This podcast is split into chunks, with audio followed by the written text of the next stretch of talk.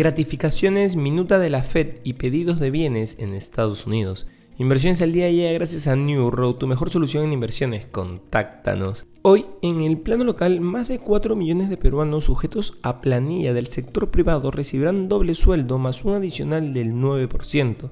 El derecho a la gratificación lo perciben los trabajadores de la actividad privada con contrato indefinido a plazo fijo o a tiempo parcial. Si los empleadores no pagan o depositan hasta el 15 de julio la gratificación por fiestas patrias, infracción grave, pueden ser sancionados con multas diferenciadas que van desde los 544 hasta los 129.294 soles, según el régimen laboral de la empresa. Por su parte, el tipo de cambio cotiza estable en los 3,62 soles. En los mercados internacionales, Wall Street abrió este miércoles en rojo y el Dow Jones de Industriales, su principal indicador, bajaba un 0,37% después de la pausa de ayer por la celebración en Estados Unidos de la festividad del 4 de julio y a la espera de que la Reserva Federal de Estados Unidos dé a conocer las actas de su última reunión.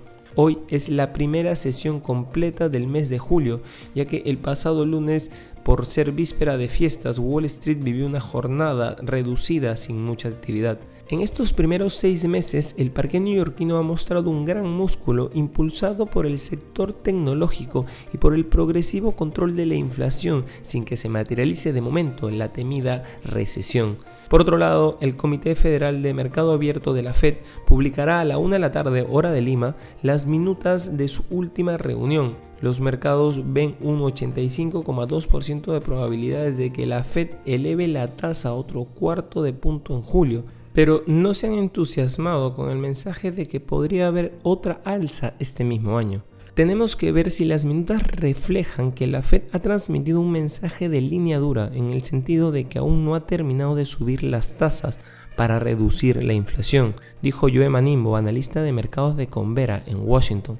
Por supuesto, otro barómetro para que lo haga la Fed será el informe de empleo de este viernes. Y no queremos irnos sin mencionar que los nuevos pedidos de bienes fabricados en Estados Unidos aumentaron menos de lo esperado en mayo ya que un incremento de los pedidos de aviones civiles se vio parcialmente compensado por la atonía en otros sectores, en un contexto de tasas de interés más altas que están erosionando la demanda. Los pedidos a fábrica subieron un 0,3% tras avanzar por el mismo margen en abril, informó el miércoles el Departamento de Comercio. Economistas encuestados por Reuters habían previsto un aumento del 0,8%. Los pedidos avanzaron un 1,1% a mayo respecto al año anterior. Estas han sido las noticias más importantes de hoy, miércoles 5 de julio del 2023. Yo soy Eduardo Ballesteros, que tengas un feliz miércoles.